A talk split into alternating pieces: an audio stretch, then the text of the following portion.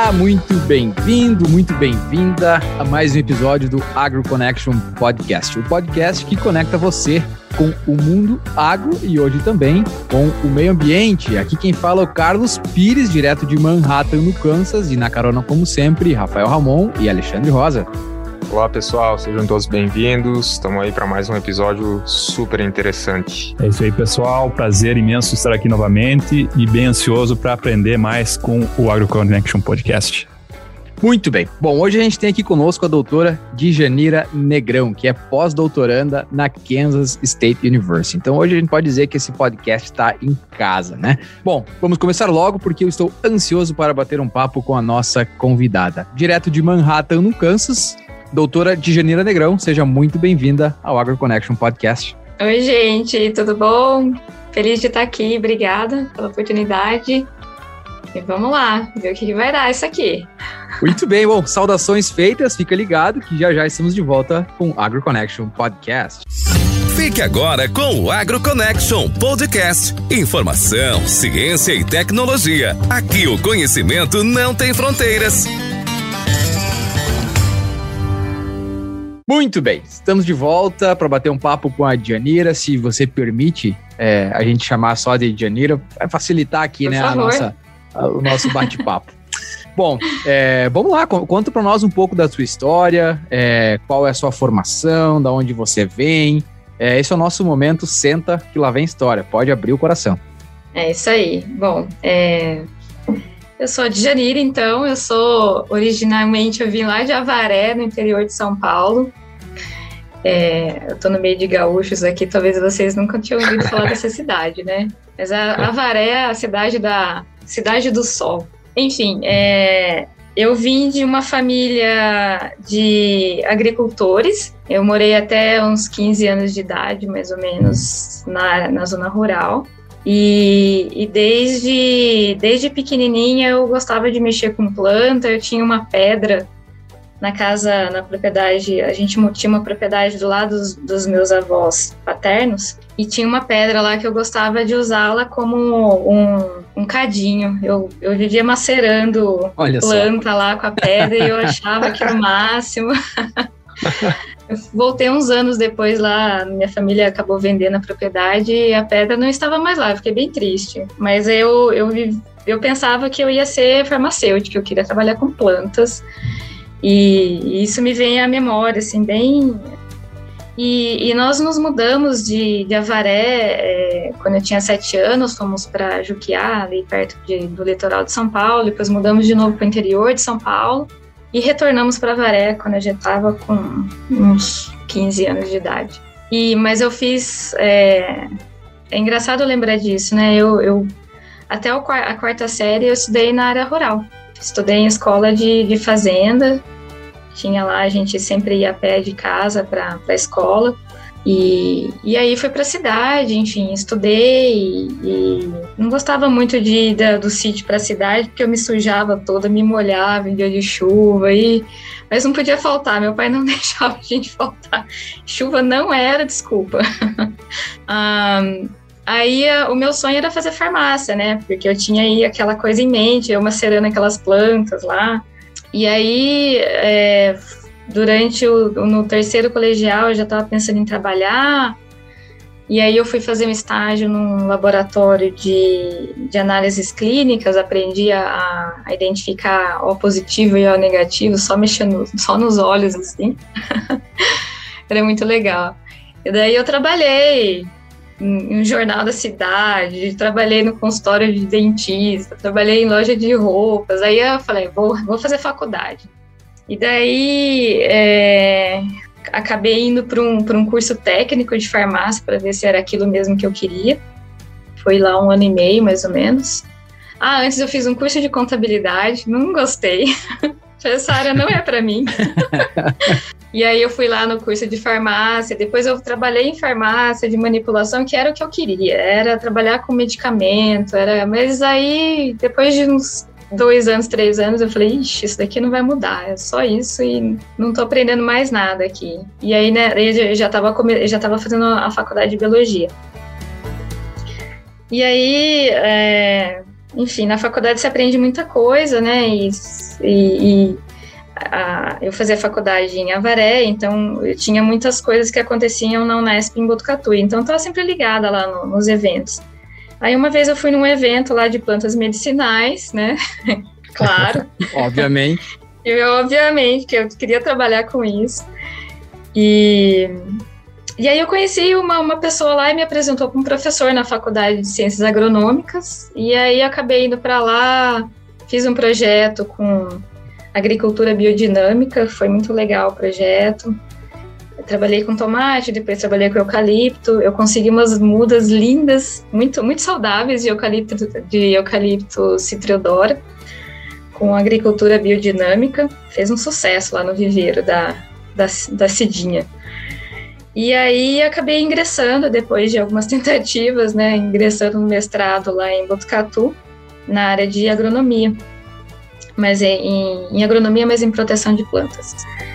Mas aí eu fui trabalhar com fungos que degradam a madeira. Ele tinha um projeto muito interessante com é, degradação de toco de eucalipto. Né? Em São Paulo tem muita produção de, de eucalipto. E aí depois que corta, na terceira, na, na, terceira rotação já tem que entrar com máquina e, e, e, remover os tocos. E isso degrada muito o solo, enfim. Imagina, tirar um toco de eucalipto milhares de tocos de eucalipto, né? Gasta muito e e aí a ideia era a gente degradar isso através de fungos no local e, e promover a ciclagem de, de, nutrientes. E aí foi um trabalho bem legal no mestrado, fiz várias coletas de fungos em florestas, na região, foi, foi muito gostoso. Estava sempre no lugar onde eu queria, que era no meio da floresta. Aí continuei a, a pesquisa, acho que daria para ter continuado com, com empre, assim, é, em colaboração com empresas, mas aí acabei mudando o meu, meu doutorado para a área de biologia, de ciências, né? Na época a gente tinha muito concurso, muito concurso mais ou menos, mas. é, é isso é sempre, coisa, sempre né? assim, né? Aquela, aquela é, coisa, né? Janeira, se me permite, eu tava. A gente sempre claro. fala que no AgroConnection é o, tu precisa do mapa, né? E aí, às vezes, precisa do mapa para se localizar aqui nos Estados Unidos. Agora estou precisando para me localizar lá no Brasil.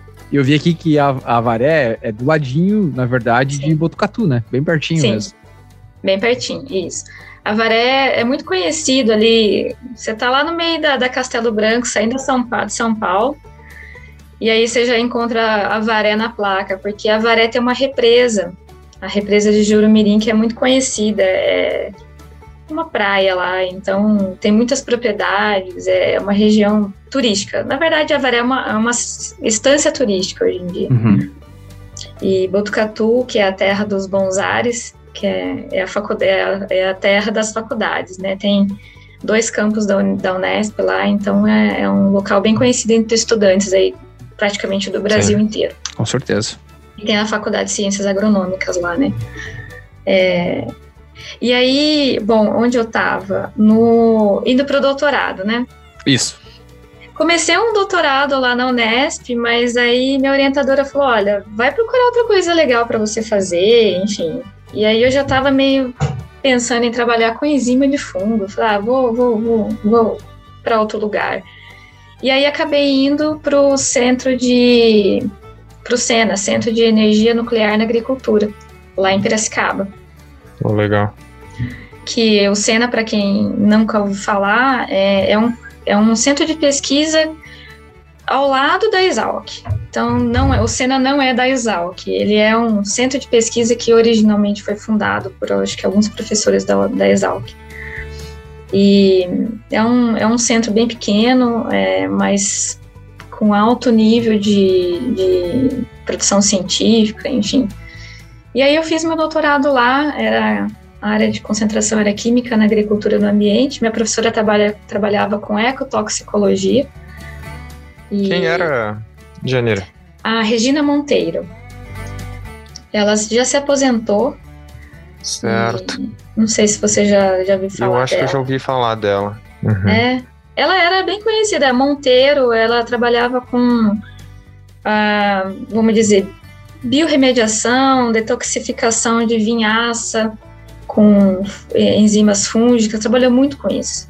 Certo. É, no meu trabalho, é, eu trabalho bem próximo a essa área de ecotoxicologia e, Ah, que legal. e acho que eu já ouvi falar o nome dela, assim. Ah, então. Do- do eu não sei se essa área continua lá no, no Sena, né? É, mas ela, ela trabalhava com ecotoxicologia e com é, corantes na água, enfim, era uma área bem interessante. E aí acabou que quando eu cheguei lá no doutorado, eu já fui convidada para ir para o exterior, no, no Canadá, para fazer um doutorado sanduíche é, em Toronto. Então foi a, a minha primeira experiência internacional. E foi assim, eu não tinha seis meses de doutorado e tinha que ir e tal, e fui. fui com a cara e com a coragem, cheguei em agosto lá, um tempo maravilhoso em Toronto, aí só foi esfriando. Mas, mas foi uma experiência incrível, é, foi maravilhoso. Eu era meu sonho ir para fora e o Canadá acabou me acolhendo assim de uma maneira incrível, um, um lugar maravilhoso para para ficar um tempo, né, ou morar. E aí a, a minha linha de pesquisa estava parecida, né? Eu trabalhava com é, degrada biodegradação de lignina proveniente da indústria de celulose e papel. É, então, para a produção de polpa celulósica, você tem que separar a celulose das outras coisas, né? As outras coisas é lignina e alguns açúcares. E eu trabalhava na, como uma forma de reciclar e valorizar esse resíduo. Então, isso já tem alguns anos, até, até pouco tempo atrás eles só queimavam isso, né? Então a gente já não achava que seria uma boa ideia. E aí, voltando para o Brasil, enfim, terminei o, o pós-doutorado, desculpa, terminei o doutorado com, nessa área, né? Biodegradação de lignina por fungos. Aprendi bastante e foi, bom, antes de terminar o doutorado, na verdade, foi quando eu conheci o síncrotron a primeira vez. É, tem um amigo, ele é docente da Unesp de Botucatu, e ele falou: Olha, eu acho que esse material seu aqui vai ser muito legal se a gente analisar no síncrotron. Eu falei: Aonde? O que, que é isso? Síncro o quê, meu? É, que, queremos saber mais. Não, tipo, o que, que é? Não, escreve, é, escreve aí no Google, porque eu não consigo. Né?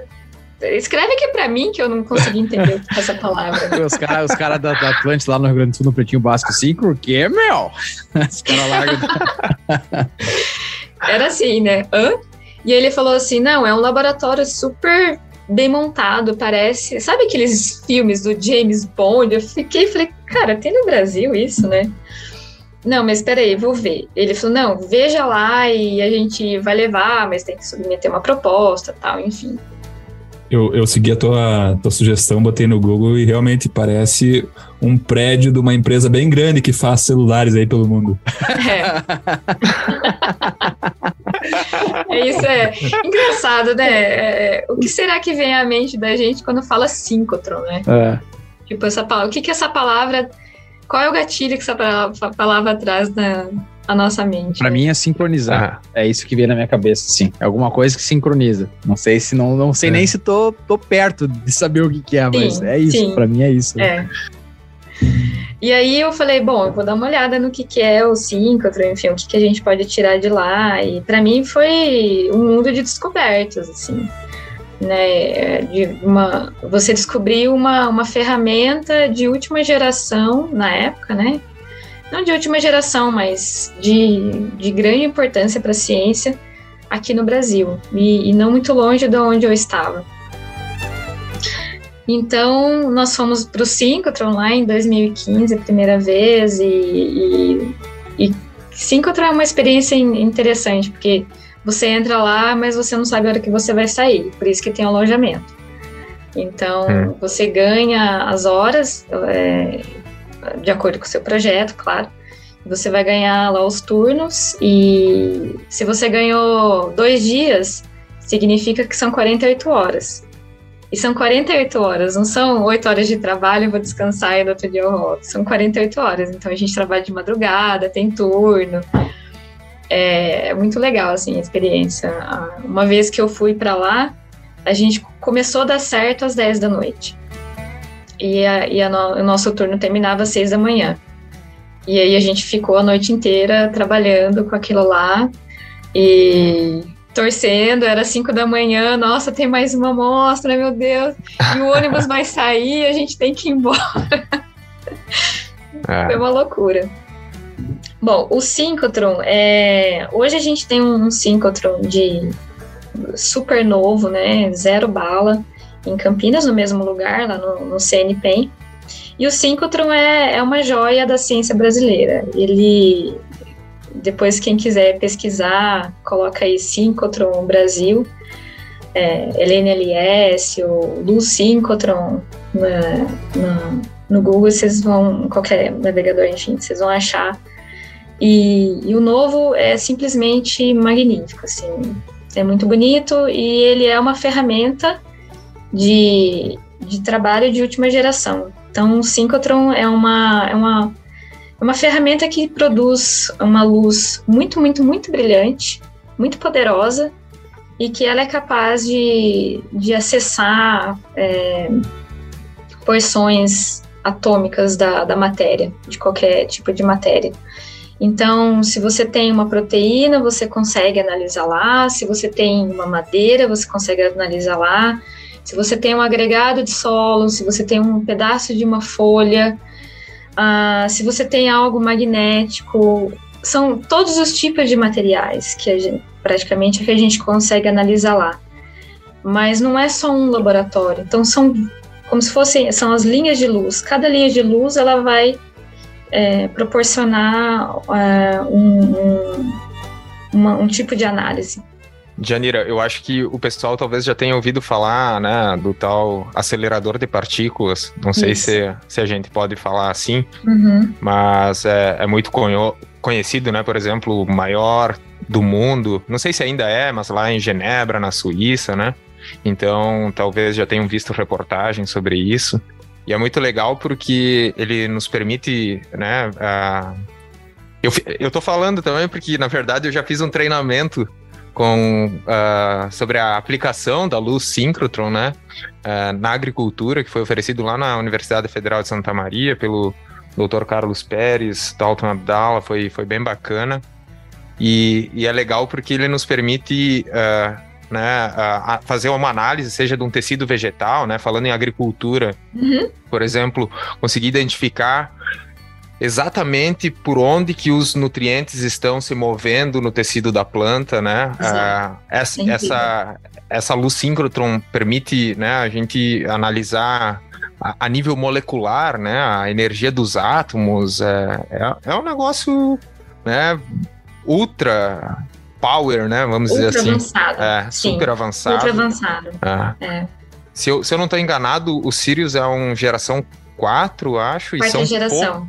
É, que são, que são poucos que existem no mundo. Uhum. E eu lembro que na época eles falaram que o Sirius teria uma capacidade de análise por imagem que era um tanto única no mundo. Então você consegue fazer a imagem de uma célula né, é super pequena e conseguir né, mapear ali o, a, as estruturas moleculares e tudo mais. É bem bacana. É, é uma ferramenta que, que tem uma energia muito grande, é uma da, do, dos poucos síncrotrons que tem uma luz tão brilhante. Né? A luz ela, ela é formada num.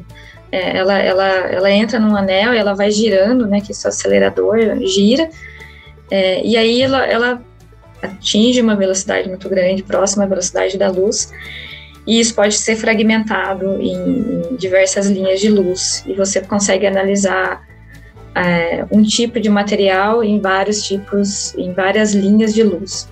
Bom, se você quer analisar a anatomia ou a estrutura celular de uma folha, você vai numa linha de luz, você pode fazer uma tomografia. Se você vai, se você quer saber quais são os elementos químicos daquela daquela planta, se ela absorveu mais níquel, cálcio, qualquer outro elemento que você tenha esteja trabalhando, você vai para uma outra linha de luz. Então, ela, ela hoje, o, o Sirius é, trabalha, tem, tem essas várias linhas de luz. Então, hoje o Sirius é, é, te proporciona você sair de lá com vários tipos de informação. Sim, sim. Ah, é bacana. E, Janira, é. talvez seja interessante comentar aqui com os nossos ouvintes como é o processo para poder entrar no Sirius e desenvolver alguma análise lá. Não sei se você pode uhum. falar um pouco sobre isso. Ah, sim, sim. Bom, o Sirius, bom, é, o que se fala do Sirius é só, só para como pra vocês saberem da dimensão, é, é, é uma, um, um, trocadilho, né, que é o, é o Maracanã da ciência. Então, ele tem mais de 500 metros de circunferência, é muito grande. Enfim, é, é um lugar que, que dá para fazer praticamente de tudo lá. Para a gente, os Sirius, assim como os outros síncrotrons no mundo, é, eles são, para uso acadêmico, a maioria de graça. O, no Sirius é tudo de graça, talvez para a indústria, né? enfim. Ah, então, para a academia é de graça. Que, como que é o processo? Você é, vai submeter uma proposta e essa proposta vai passar por um comitê.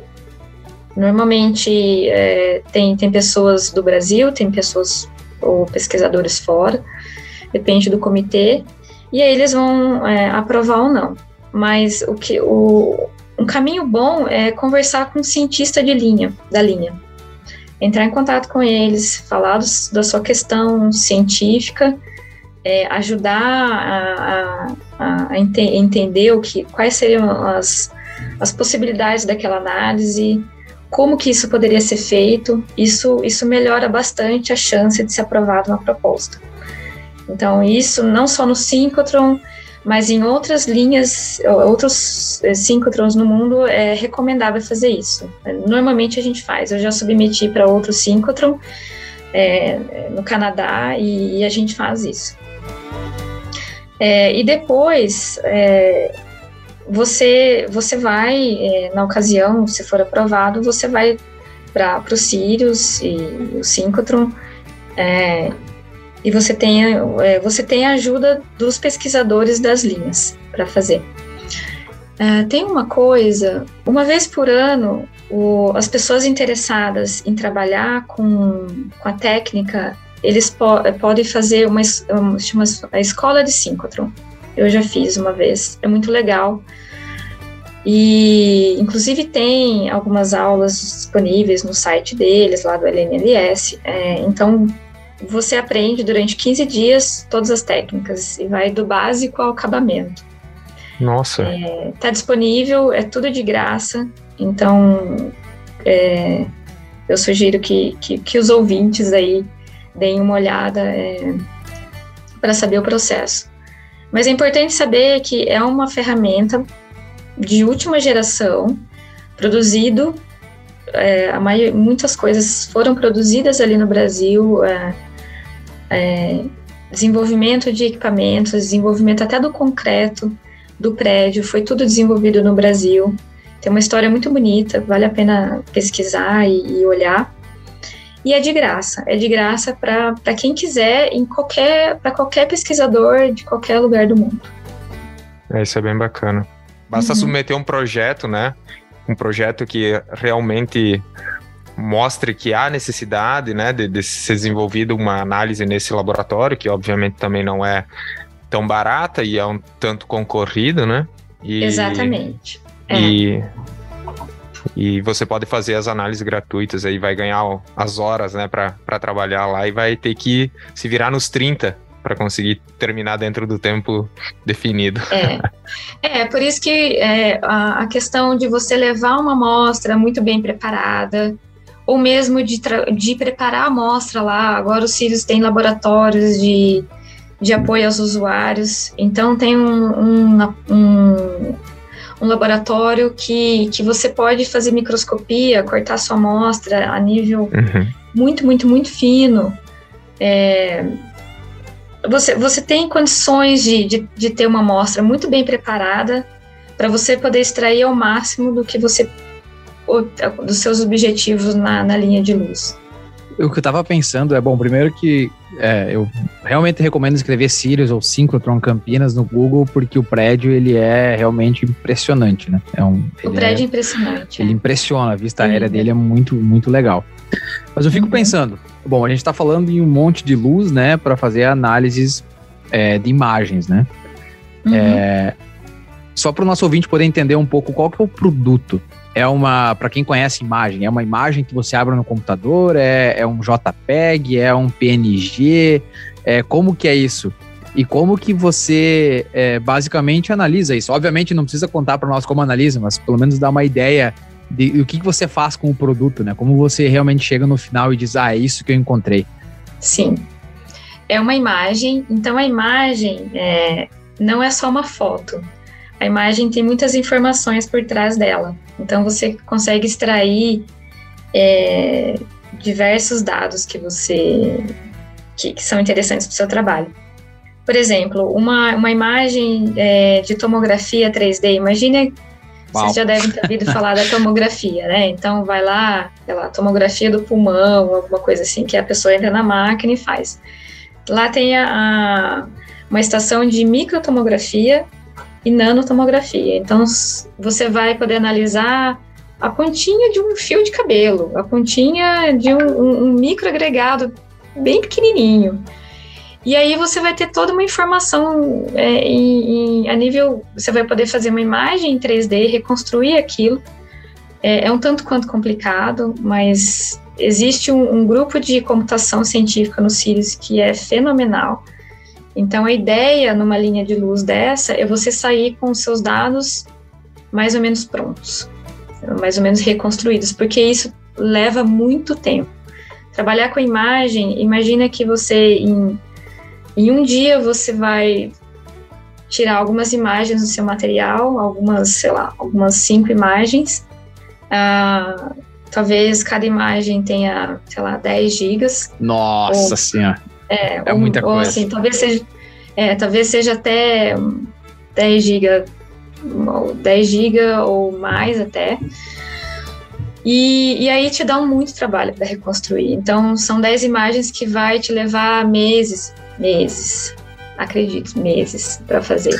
Isso. primeiro. Isso deve ficar armazenado lá no próprio Sirius mesmo, imagino, em questão de é, eles um servidor, isso. porque não haja, para quem pensar pequeno, haja HD externo para guardar. É, daí você teria que levar um conjunto de HD externo. Então hoje tem um supercomputador que você acessa, as, as, as informações ficam lá por um tempo. É, e você consegue fazer tudo online, você consegue acessar os computadores para usar o software para reconstruir suas imagens, também é, online, então é, aí você tem que reservar o uso, enfim. E eles dão treinamento para isso também. Existem é, cursos é, dados por equipes lá da, dessas linhas de luz para você poder trabalhar com os seus dados. Uhum. Isso 3D, né? 2D também é, é tão compl complicado quanto, então demora bastante para entender. É, tem todo um, um, São vários cálculos matemáticos que aí vai, vai além de, de só, só de um cientista daquilo que você está submetendo, você precisa de ajuda para analisar muitas vezes. E, e é nisso que que é uma das mensagens que eu sempre faço, sempre digo para as pessoas que trabalhem com um grupo multidisciplinar. A gente trabalhar só com pessoas da nossa área, você não vai muito adiante, você não vai não chegar evolui, né? fronteira. Não evolui, é. E tem uma questão que, que é importante, a gente não consegue saber tudo, e a gente não vai saber tudo, né? E a gente tem que aceitar essa ignorância e, e tá tudo bem com isso porque é o limite, é, é, o nosso conhecimento é um conjunto, né? Não é só a gente que, que consegue é, armazenar isso, a gente precisa de ajuda, a gente precisa de novas ideias, e, enfim, é, é importante ter essas colaborações, né? E é importante também você, as pessoas entrarem em contato com os pesquisadores de linha de luz. Eu conheço a maioria dos pesquisadores da linha de luz, são todos sim, pessoas sem excelentes e, e, e, muito abertas, né? É o trabalho delas. Você falou do uhum. Carlos Pérez, né? Um dia, se o Carlos Pérez estiver ouvindo esse podcast aí, oi, Carlos. então, são pessoas muito abertas é, e que sabem aquela área e que você, que você precisa de ajuda naquela área. Sem dúvida. Não, sem dúvida, eu posso, né, uh, confirmar isso, porque eles nos deram um treinamento de uma semana lá em Santa Maria. E, e, foi muito bacana. Isso que você falou sobre a questão das imagens, a pergunta do Carlos também, depende muito, na verdade, lá o, o, o Sirius, é, você pode, você pode né, ter medições nos comprimentos de onda, se eu não estou enganado, de infravermelho até raio-x, alguma coisa assim, né? E, e com é, altíssima precisão, né? Então, por exemplo, eu fui lá procurar esse curso, na verdade, porque eu tinha a intenção de fazer uma aplicação na minha tese de doutorado, né? Surgiu a ideia, enfim, mas mas não se justificava, entendeu? Era um processo analítico demorado, eu tinha que fazer uma análise de muitas amostras e não precisava essa riqueza de informação para aquilo que eu, eu aplicava. Ao mesmo tempo que, tipo, por exemplo, a, a própria espectroscopia, né? A gente utiliza hoje, sei lá, para para estimar a concentração de, de elementos uh, químicos no solo, no, no, tecido e tal. Uhum. Todas essas análises é possível fazer lá também, né? Uhum. É, e, e, que são relativamente simples, né? Mas que, enfim, você basta né, ter uma, uma justificativa, né? Para poder chegar, chegar nesse ponto e o treinamento, né? Com, com alguns dos experts, falar com eles é super importante porque eles vão saber dizer: não, você não precisa disso, você pode fazer isso em qualquer outro laboratório, Exato, entendeu? É. É, então é bem bacana. Uma das perguntas da, das propostas, não só lá, mas em esse, esses dias eu estava escrevendo uma, uma, outra proposta e, e, a pergunta é assim: por que essa análise? Por que tem que ser síncrotron? Por que não poderia ser uma outra análise no laboratório? É, é simples assim. Por que tem que ser síncrotron? É, então a gente tem que saber responder é, o, qual objetivo, o, o, que mais você quer saber, o, o quão profundo você quer saber da, das suas análises, é, do, do, seu material. Hoje tem, é, tem uma parte no Sirius, hoje, tem uma, uma divisão, hoje tem uma divisão no Sirius que é mais voltada para a agricultura. Então, isso é uma coisa nova dos CIDs e que eu acho isso Exato. fundamental. É, descobrir como a gente pode fazer melhores fertilizantes, como que a planta absorve melhor de, é, determinados é, nutrientes, como que é a translocação desses nutrientes, como que sai do solo e entra na raiz, quem vai primeiro, quem agrega. Então, está nesse nível e, e, é um nível muito refinado de informação. E, e você vê isso não só através de, de gráficos, né, de espectros, mas hoje dá para fazer imagem disso. Então ah. essa é uma das coisas. Dá para você. Fantástico. Tem gente pesquisando, é, tem um grupo pesquisando e o Carlos está envolvido nisso. Ah, o Carlos Pérez, ele está envolvido né, nesse grupo que é, é, é em, em, risosfera de planta. Tem, tem um bom grupo lá focado em risosfera e como que isso como que eu posso fazer imagens de translocação de nutrientes em real time? Enquanto a, planta, enquanto a raiz está crescendo, quais são os nutrientes que estão se movimentando ali, entrando e saindo? É uma coisa incrível, em tempo real. É... é eu acho que aqui, antes que. O, eu sei que o, o Ale vai fazer uma pergunta aí para mudar de, de, de, região, né? Mas uhum. eu acho que aqui a gente merece fazer um salve, né? Para a ciência brasileira, uhum. para a importância da ciência brasileira para a agricultura e o quanto a gente precisa de mais investimento em ciência para desenvolver né, a nossa agricultura, que já é, a gente pode, pode se orgulhar da agricultura que a gente tem hoje e com certeza ainda tem muito potencial pela frente.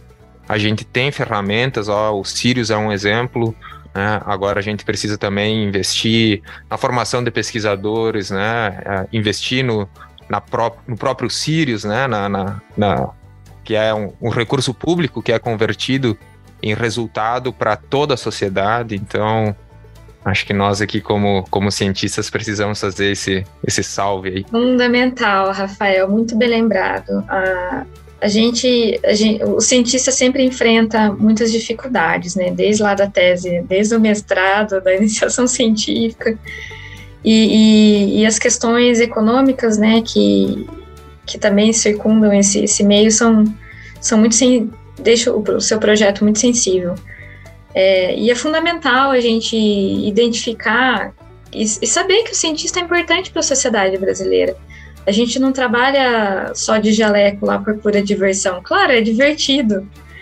É, mas a gente trabalha para o bem-estar das pessoas e para o planeta. Então, a ciência é importante. A gente tem que desmistificar e, e, e não, enfim, sem sombra de dúvidas. É, gente, é divertido pra gente que gosta, né? Mas não é nem um pouco brincadeiro que a gente, o que a gente faz, né? Quando tá não lá no é mestrado, doutorado, né? Desenvolvendo nossas pesquisas. Então é, é muito bom essa com colocação. Certeza. Beleza. Das minhas, das minhas palavras as de vocês, com certeza. É todo esse valor aí que vocês falaram. E, Dianira, me chamou a atenção quando tu falou na tua história, né? Há pouco tempo atrás tu comentou a questão da importância da gente trabalhar com pessoas de diferentes disciplinas, né? A gente uhum. buscar esse conhecimento, às vezes que, lógico, né, tá nos livros, tá nos, nos graus que a gente busca, mas de, de, de conviver com essas pessoas, né, para poder a gente ensina e aprende, né, o tempo todo. Você está ouvindo AgroConnection. É, aí voltando, né, do, do, doutorado, quando eu tive esse contato com o síncrotron e, e enfim, abriu minha cabeça para diversas coisas. Então, tudo que eu, eu fazia, eu já pensava, será que isso daqui dá para fazer no síncrotro? Aquela pergunta básica, né? Então, terminei meu doutorado e comecei um, um pós-doutorado é, é, lá em, em Botucatu e, e, na ocasião eu acabei trabalhando com ciência de materiais.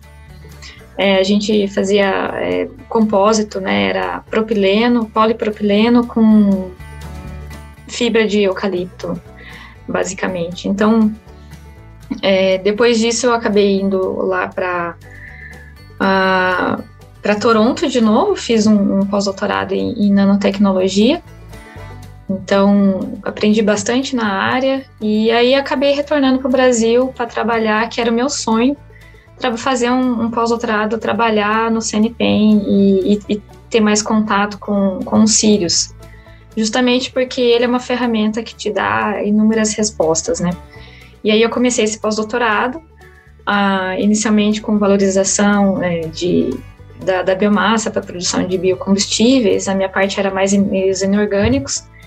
E aí, no momento do meu pós-doutorado, é, o Sirius já estava sendo construído, né? Então, tinha uh, lá no final de 2020, bem. É, não, no final de 2019. É, no final de 2019, o Sirius já tinha alguma uma linha de luz que já estava em comissionamento, já estava em teste. E aí, vamos mandar trabalho, né? Vamos, vamos ver o que dá. Na verdade, tem uma coisa antes disso. Esse meu pós-doutorado lá, é, no, o pós-doutorado em Campinas, é, tinha uma parte que envolvia é, luz síncrotron. Então, a gente queria ia fazer microtomografia de bagaço de cana e microfluorescência de raio-x de palha e de bagaço também, que a gente estava buscando informações sobre os elementos inorgânicos nessas biomassas. Então, a gente tinha essas análises lá no antigo síncrotron, antigo síncrotron e os no, o no, o, novas linhas estavam sendo desenvolvidas. E a primeira delas foi a de tomografia, que era uma linha que o meu grupo já tinha é, conhecimento, já tinha publicação, é, eu já tinha, a gente já tinha publicação na área. Então a gente estava engajado em, em, saber se qual era o ganho dos Sirius em comparação ao, ao, primeiro. Essa era uma das coisas, né? Então a gente participou desse, desse comissionamento. É, e aí, conforme as linhas foram se desenvolvendo, a gente foi vendo outras possibilidades de, de análise. Até que eu encontrei é, uma coisa muito interessante na, nas gramíneas, né? Lá a gente, eu trabalhava mais com cana de açúcar, né? O estado de São Paulo produz muita cana de açúcar, é, é o maior produtor no Brasil e no mundo. Então a cana de açúcar é o nosso, o nosso objetivo. Uma parte do meu trabalho era para identificar os elementos inorgânicos intrínsecos da cana-de-açúcar. E aí eu descobri, né, como todo mundo sabe, que a cana-de-açúcar, como toda boa gramínea, ela acumula silício, né? Tem bastante silício. E aí eu fui olhar para isso. E aí eu descobri que são corpúsculos de silício muito bem organizados. E, e, e numa escala menor que o antigo é, síncrotron lá no CNPEM não conseguia enxergar. E aí a gente começou a identificar isso para microscopia eletrônica de varredura. Poxa, olha, isso daqui tem. Por que, que no síncrotron a gente não consegue ver ainda, né? Por que na tomografia a gente ainda não consegue ver? A resolução não é boa ainda o suficiente, né? Então a gente foi foi mais, mais a fundo e aí é, acabou que esse projeto ac acabou convergindo para sequestro de carbono no solo. Uhum. Explico. Uhum. Porque dentro dessa estrutura de silício tem uma quantidade de carbono orgânico preso lá dentro. Nossa. Como fosse sequestrado lá dentro. Que seria alguns componentes celulares que a, a célula tinha. E aí ela foi recebendo silício e até um tempo que ela, ela se solidificou e formou um corpúsculo de sílica. E, e, esse elemento orgânico é muito difícil acessar ele, então só por microscopia, enfim. Mas aí tem muitas outras questões em cima disso. Então, é, aparentemente é, é, um mecanismo natural de sequestro de carbono no solo. Existem alguns pesquisadores aí, grupos no mundo discutindo é importante, não é, mas sempre para no método de análise que é uma das coisas que eu mais gosto na pesquisa, desenvolver método de análise. E aí eu falei, opa, estou em casa. Então, os, o, e aí eu, eu trouxe esse, esse, essa questão à tona, né, com o pesquisador, meu supervisor lá no Brasil. É, então, eu trabalho, o meu pós-doutorado é no Laboratório Nacional de Biorenováveis, que está dentro do campus CNPEM. E a gente tem muita, muito contato com os pesquisadores do LNLS, que é o Laboratório Nacional de Luz Síncrotron, que é o Sirius.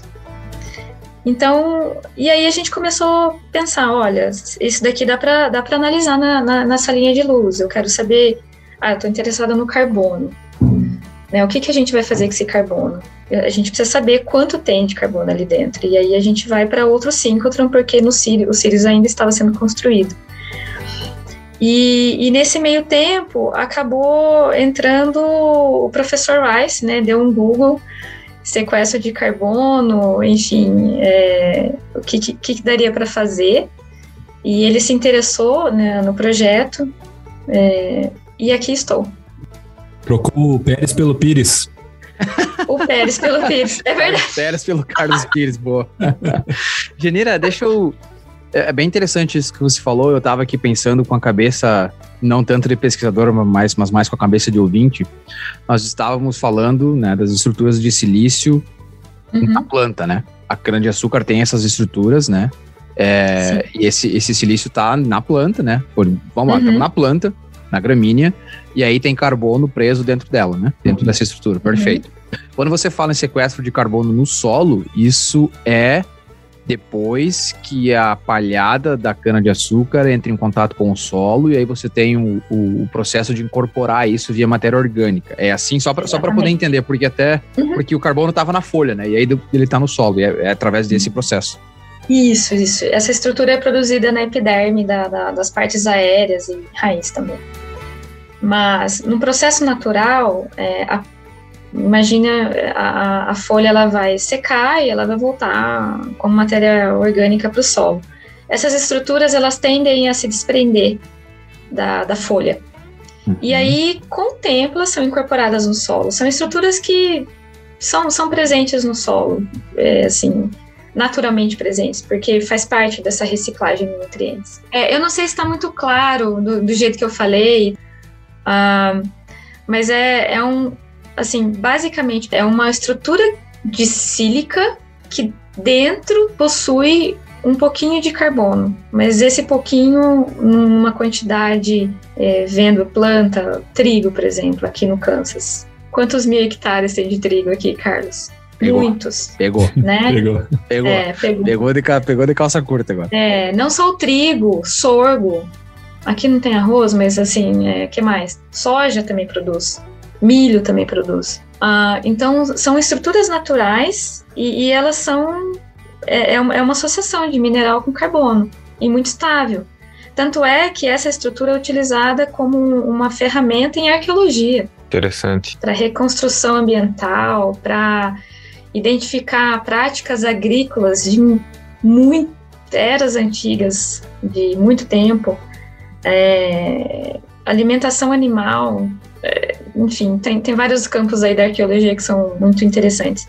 Então, se é usado na arqueologia e se ela ainda retém esse carbono, por que não a gente identificar isso, quantificar isso e saber o quanto que a gente está guardando, quanto, que a gente poderia guardar de carbono a mais se a gente pegasse a cinza de caldeira, no caso do estado de São Paulo, que queima o bagaço para produção de energia, e retornar para o campo.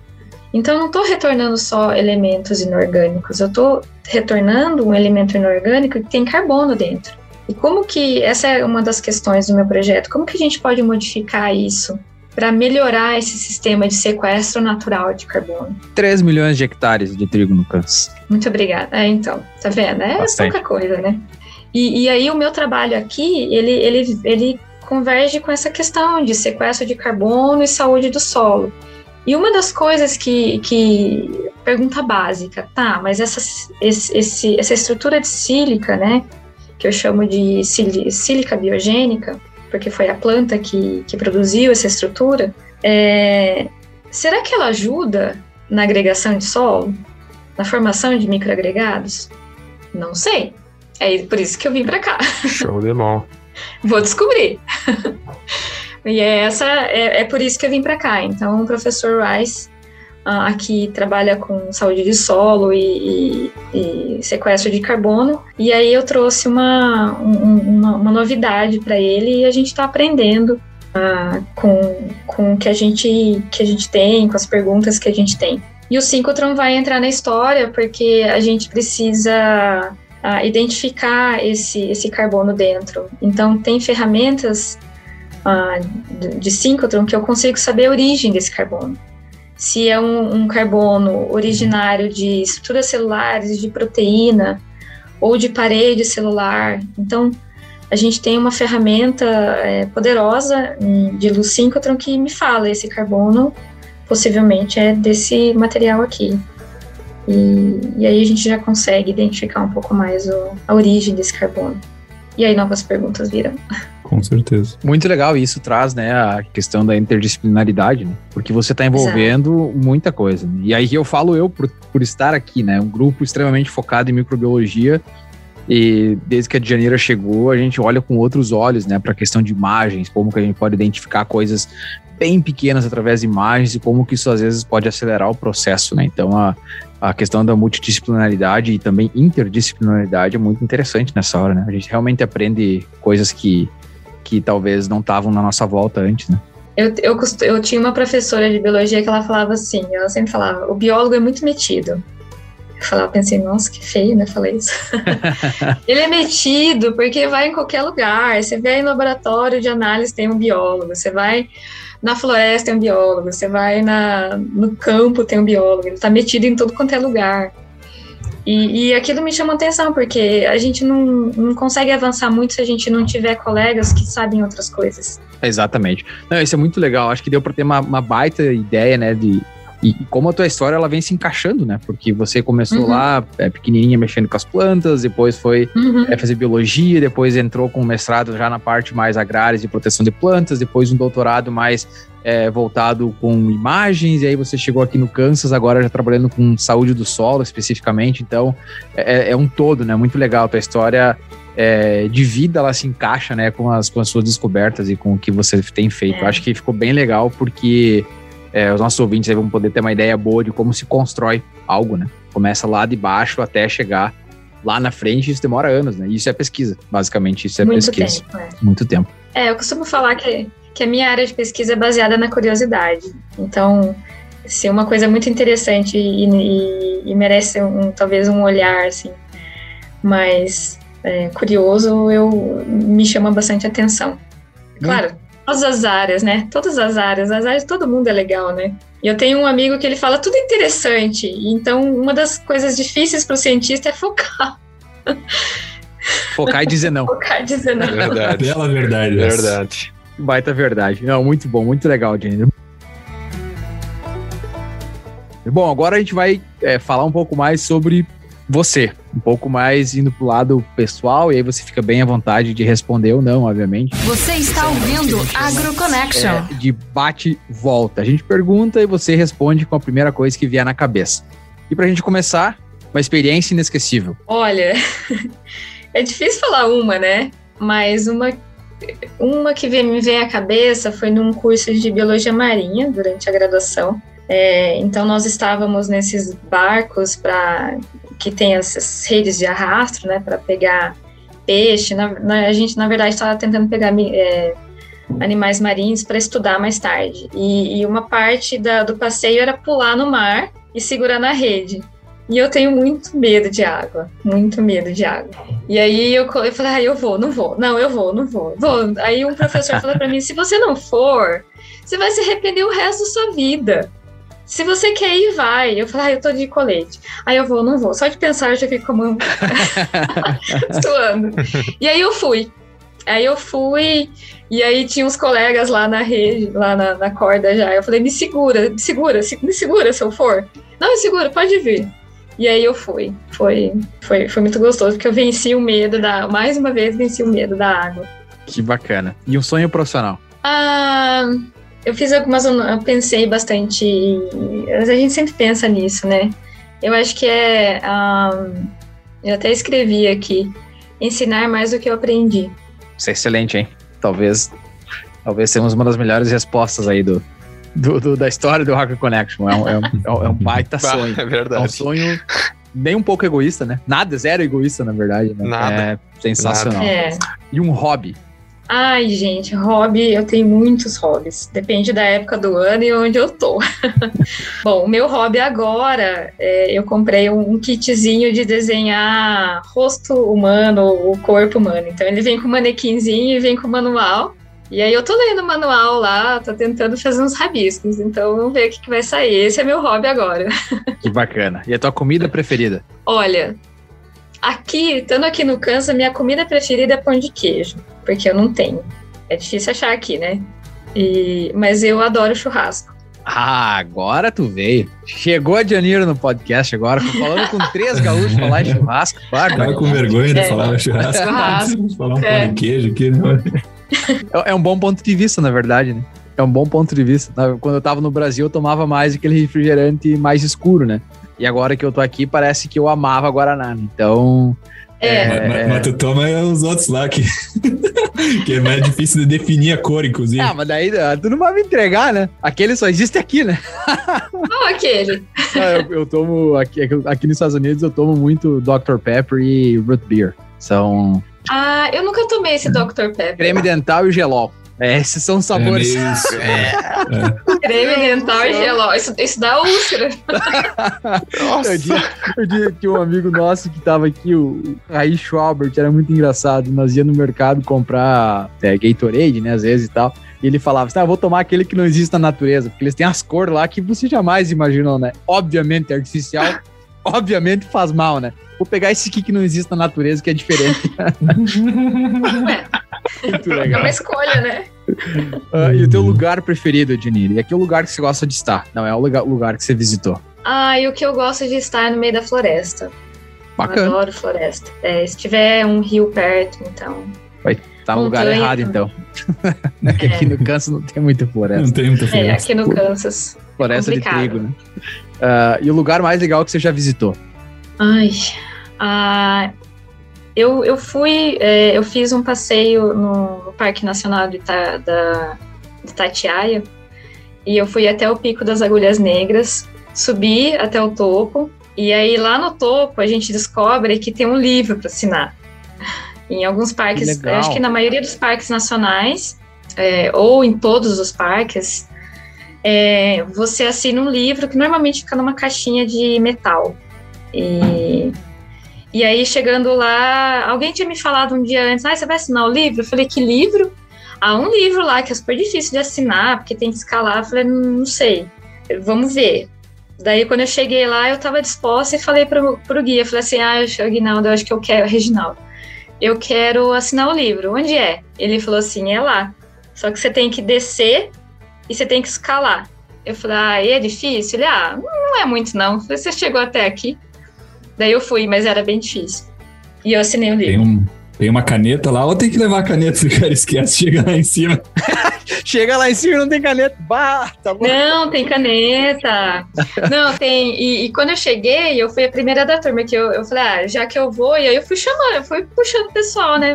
Daí alguém olhou e falou, ah, eu também vou, eu também vou. Cheguei lá, eu, eu abri a caixa, tinha caneta. A caneta, ela é presa com uma correntinha, ah. então... Pô, não tem como ninguém sacanear também, né? Dei essa ideia de fazer com as tesouras de manhã no laboratório, porque as tesouras estão sumindo, vamos botar igual a caneta de lotérica. Tu bota a cordinha, é. ninguém tira Isso daí, aí, né? caneta de lotérica. É. Muito bom. E o teu estilo de música preferida, Tia? Ah, eu tenho vários estilos de música. Da, da minha playlist no carro costumava ter música clássica, mantra, rock, pop rock. É, eu gosto de. sou bem eclética. Depende muito do que eu tô fazendo. Se eu tô. Um, se eu tô é, escrevendo, estudando, eu, ultimamente eu tenho escutado muito mantra. Agora, se eu tô dirigindo, eu gosto de escutar um pop rock, um rock, coisa parecida. Muito legal. E o teu time de futebol? Ou de vôlei, ou de qualquer esporte? Ah, futebol costumava ser São Paulo. é, é um, é um bom time pra ser, né? Dois seguidos, né? É, um bom time pra ser, né? É, dois seguidos, é, né? Bom, tem não passava muita vergonha. Tem que rever esses convidados aí, né? Não, não podemos. Dois é. seguidos, São Paulo, não dá. não dá. Porque, ah, os, os anteriores. O anterior seus... foi São Paulino também. Mas era de São Paulo? Pessoa? Era, era de São Paulo. Era de Demorou, São Paulo. Não, porque se fosse, se fosse gaúcho e torcesse pro São Paulo, acho que já, podcast ia ser cancelado. Não, ele não era gaúcho daí. Ele não era gaúcho. Não, ele não era gaúcho. Não, mas é.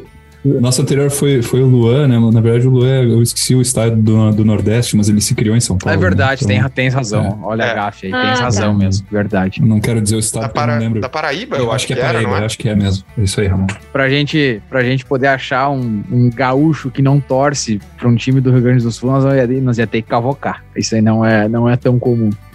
Mas muito bem. E, Janeiro, uma fraqueza. E aqui é apenas se você quiser compartilhar, mas é normalmente a ideia é pessoas bem-sucedidas também têm algum tipo de fraqueza. Como todo bom cientista, a gente tem medo de fracasso. é, o fracasso é você, sei lá, montar um experimento e, e não dar certo. Ah, esse é um dos medos, mas para eu acho que refletindo um pouco mais nessa pergunta, o medo, o meu maior medo é de perder a liberdade. A gente perder a liberdade de escolha, de pensar, de fazer as coisas, de você querer, de, e de não escutar a sua intuição. Isso também é um medo que a intuição fala, eu te avisei. É. Depois ela vai falar, te avisei. A intuição cobre. É. Uma coisa que, que eu não falei, eu não sei, enfim, que, que seria interessante até, é, entre um doutor, um pós-doc e outro, eu fiz um curso de treinamento em, em yoga. Ah, que interessante. É. Então, é, isso, isso me deu bastante. É, me ajudou muito a me conhecer, sabe? E isso me ajuda muito a ter um, um certo equilíbrio na, na minha vida profissional. Ah, todas as vidas, todas as profissões têm os seus, os seus apertos, né, os momentos assim de, de, de questões. Ah, mas aí, durante é, um período de, de término de um pós-doutorado e outro, eu resolvi investir em mim ah, e fiz esse curso de um mês no meio do mato, onde eu gosto, lá no meio das florestas. E, e foi, foi bem legal, foi uma, um, uma virada de chave, assim, para começar um ciclo novo.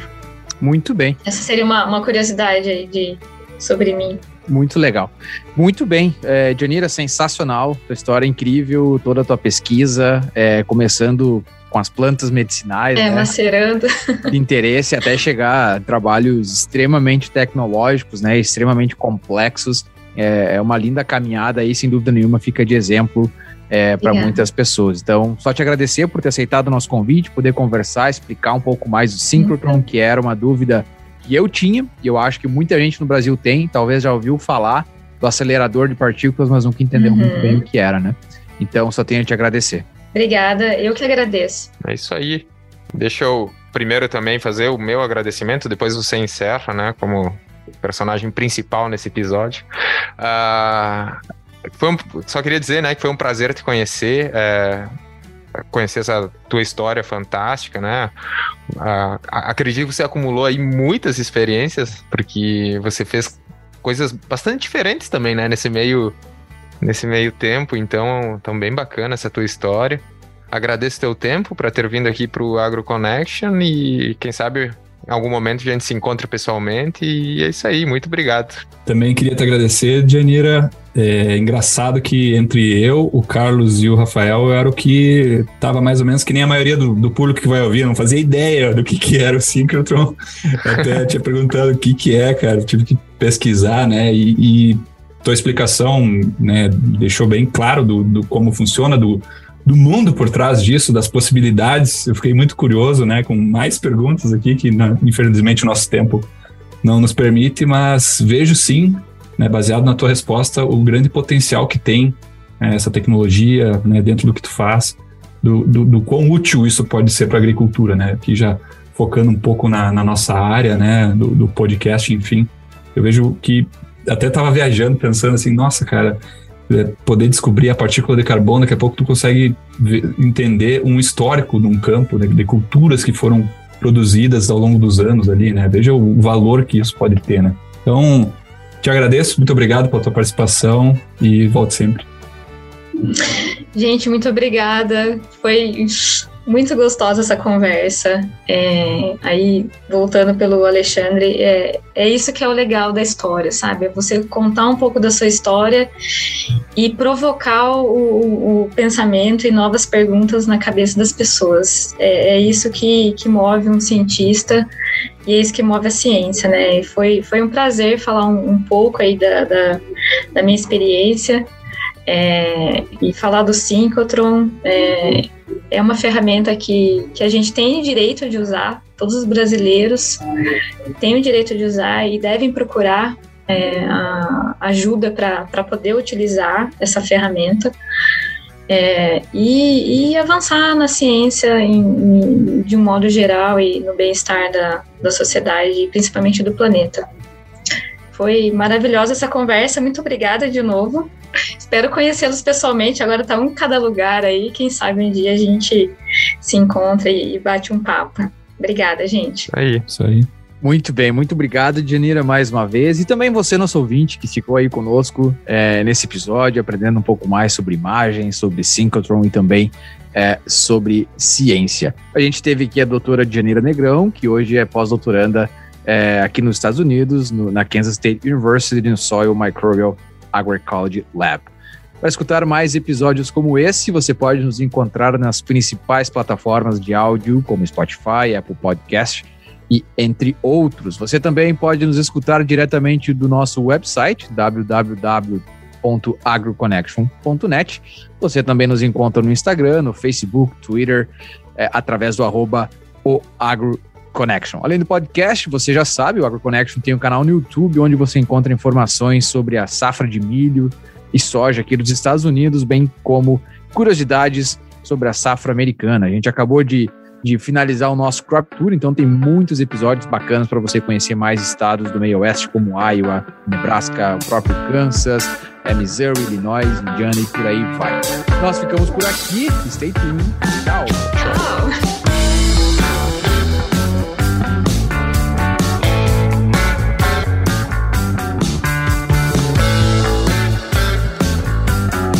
Você está ouvindo o podcast AgroConnection.